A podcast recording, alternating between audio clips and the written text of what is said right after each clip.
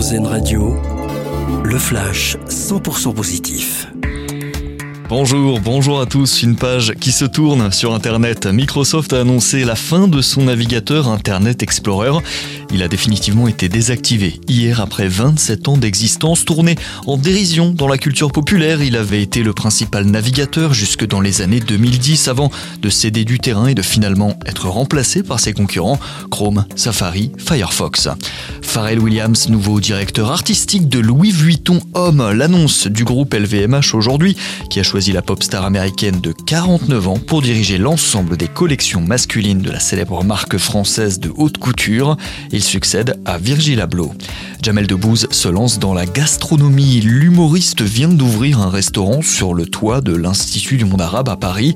Dar Mima, c'est le nom de l'établissement, un hommage, un cadeau pour sa mère. Il a confié que c'était un rêve qu'il avait depuis plusieurs années, un rêve enfin devenu réalité. Un mot de cinéma à présent avec le dernier film Marvel qui sort aujourd'hui au cinéma Ant-Man et la guêpe Quantum Mania, le nom du 31e film du Marvel Cinematic Universe, le 8e dans la phase 4. Et puis une nouvelle qui redonnera peut-être le sourire aux 15 de France malgré leur défaite contre l'Irlande au tournoi Destination. C'est un essai français qui a été élu meilleur essai de la deuxième journée de compétition. Un essai marqué par Damien Penaud qui a quasiment traversé la moitié du terrain au nez et à la barbe des Irlandais. Un essai de toute beauté. Bon début de journée sur RZN Radio. Une autre vision de l'actualité. C'était le flash 100% positif d'RZN Radio.